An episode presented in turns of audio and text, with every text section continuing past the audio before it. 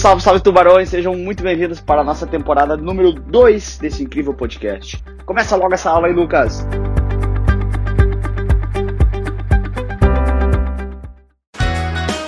Vem comigo para mais uma aula, agora falando sobre os tipos de ações e os seus riscos. Sejam bem-vindos, estamos aqui. É, qual é o estúdio hoje, produção? Estúdio L do Projac. Estamos aqui ao vivo. Bom dia, boa noite, boa tarde, boa madrugada, boa seja o que for que você esteja. Vamos juntos até a sua aprovação. Fala agora sobre os tipos de ações. Quais são os tipos de ações? Bom, uma companhia quando vai emitir ações, ela pode escolher emitir ações ordinárias ou preferenciais. Aí o que acontece na prática é o seguinte, vamos lá aqui. Olha só, as ordinárias, eu vou usar muito o termo ON, que às vezes eu estou prova trazendo. ON, ordinária, nominativa, tá? Ou as preferenciais, preferenciais nominativas. PN e ON, ok? Essa é a ideia básica. O que, que é a ideia, o que, que é cada um? As ordinárias são as ações que mandam na empresa. Então, são as empresas, são, perdão, as ações que dão direito ao voto. Quando você compra uma ação ordinária, por exemplo, pensa aqui na Petrobras, tá? Tu pode ir lá hoje na Bolsa de Valores, se você estiver vendo este vídeo num dia útil, você pode ir na Bolsa de Valores e comprar a PETR 3, que é a ação ordinária de Petrobras, ou a PETR 4, que é ação preferencial de ordinária. Aí, nessa hora, tu tá anotando PETR 3 é ordinária, PETR 4 é preferencial. Já bolei um esqueminha para decorar. Não, nunca vai cair. Qual que é a ordinária, a 3 ou 4? Não é que eu prova quer saber? Esquece isso. Isso eu só, só te trouxe aqui para tu enxergar visualmente, na verdade, as coisas acontecendo. Então, a PETR 3 é ordinária, a PETR 4 é preferencial. Ok, beleza, isso é só um detalhe. Então, se você comprar uma Petrobras 3, a Petri 3, a ordinária, você vai passar a votar para, os futuros da, para o futuro da, de, dessa companhia. Assim como se comprar uma ordinária do Banco do Brasil, que só emite ordinárias, aliás, você vai votar nos, nos rumos da empresa. É claro, né? Não adianta tu achar que vai comprar uma ordinária e vai mandar na Petrobras. Por quê? Porque o governo tem a maioria das ações ordinárias, que dá o controle. Por isso que eu te falei aqui, olha só quem tem a maioria das ações ON tem o controle da companhia, porque tem a maioria dos votos. É como se fosse assim, ah, de 100 votos, o governo tem 51 votos. Porque ele tem a maioria das ações, 50% é, mais uma ação. Então, ele tem a maioria das ações que dão direito a voto. Então, cada ação ordinária dá direito a um voto. Essa é a ideia básica, ok? Para tu decorar, pelo amor de Deus, tá? Isso é uma brincadeira. Não vá depois me processar que eu falei, cara, a ordinária é a esposa do cara, por que, que é a esposa do cara? Porque é quem manda na casa do cara. E a preferencial é a amante. Por quê? Porque a amante recebe mais dividendos, recebe mais grana. Dividendo é a parcela do lucro, né? Nossa, Lucas, que isso, pelo amor de Deus. É só para você passar na prova. Passou na prova, esquece. Isso é uma bobagem, ok? Não fica bravo comigo. Então, a ideia é essa. A ordinária é a esposa do cara que manda em casa. Quem é que manda em casa? A ordinária é da minha esposa. Meu Deus. Ah, e aí? Ah, e tem amante que ganha mais dinheiro. Ah, tu manda mais dinheiro, mais presente. Essa é ideia básica, ok? Então, o que acontece na prática é o seguinte: as preferenciais, elas não dão direito a voto, via de regra, ok? Mas elas têm preferência no recebimento de dividendos. De novo, é uma vantagem e uma desvantagem. Ah, então quer dizer que a ordinária não recebe dividendo? Também recebe dividendo, né? Mas recebe teoricamente menos. A preferencial recebe antes, tem uma preferência e recebe mais, pelo menos 10% a mais de dividendo. Então, se eu paguei um real de dividendo na ação ordinária, eu tenho que pagar 1,10 na ação preferencial. É uma das vantagens da preferencial, porque ela tem a desvantagem de não, de não ter voto. Essa é a ideia básica, ok? Aí, o que, que acontece é o seguinte, meu, se... Ah, não, acho que eu botei ele na frente, depois eu, vamos esperar aqui, ver se eu, se eu não botei, eu volto, tá? Aí, Olha só, pensa comigo. A, a empresa vai fazer uma nova emissão, ok? Ah, uma nova emissão de ações, já veio a prova perguntando, tá? Tem mínimo de preferencial e mínimo de ordinária? Será? Sim? Não? Talvez? Pensa comigo o seguinte, meu. De novo, eu não quero que tu decore, quero que tu entenda as coisas. Se uma empresa tiver 100% de ações preferenciais, se fosse só ações preferenciais, daria, será? Raciocina. Sim, não, talvez.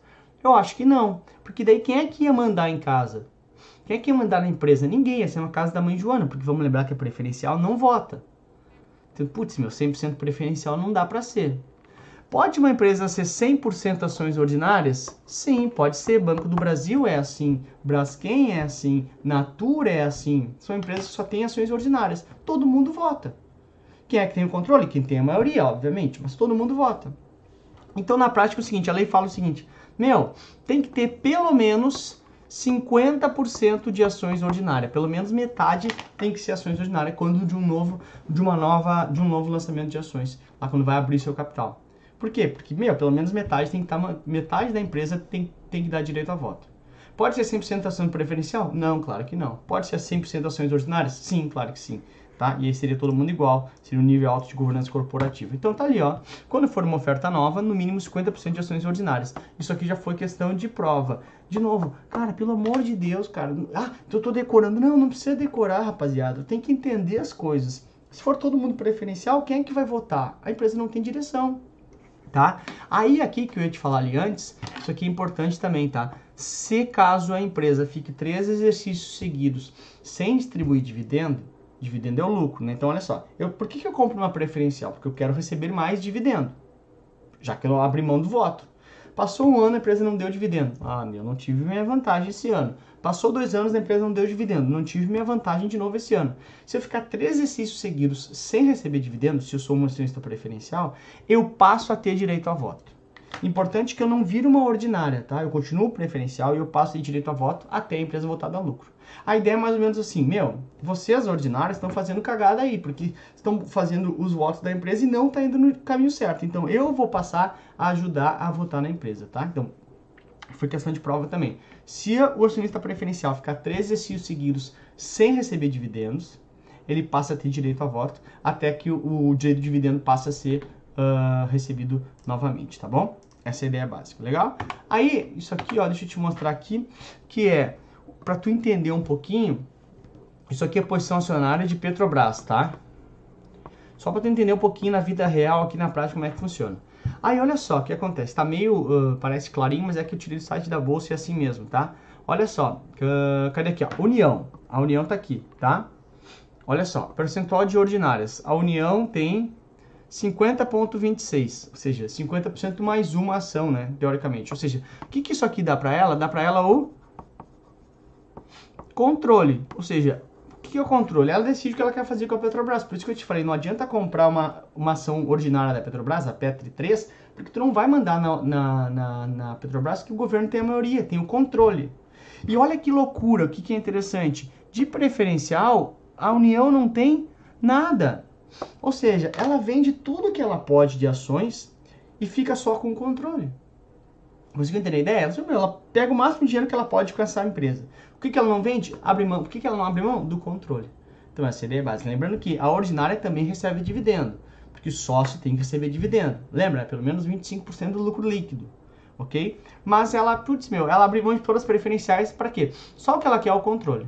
Essa é a ideia básica, tá? Então um pouquinho de vida real aqui para ti. Essa aqui é a posição um pouco mais antiga, é novembro de 2018, né? Mas se mantém isso aí faz bastante tempo, tudo bem? Então o controle é da União, só para entender. Ela não quer a preferencial. Preferencial não dá o controle, então ela abre mão da preferencial, tá bom?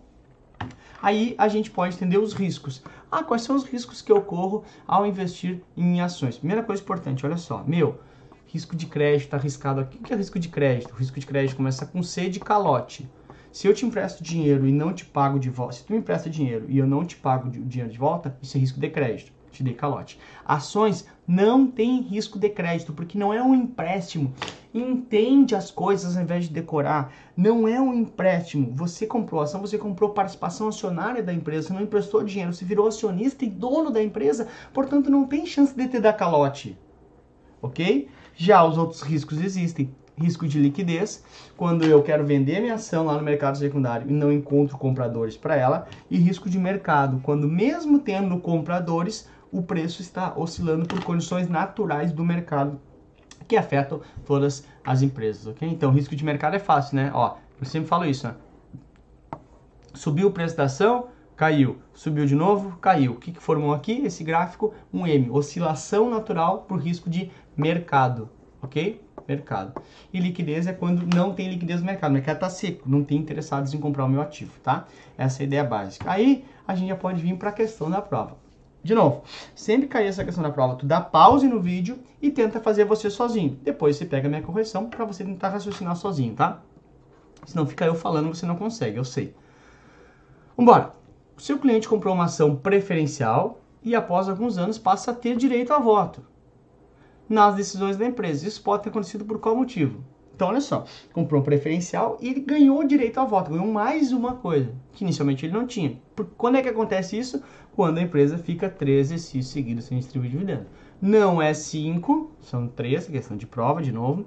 Ah, porque ele comprou uma ação PN conversível. Não existe ação conversível, isso é uma questão das debentures que podem ser conversíveis, né? Não tem nada a ver isso aqui.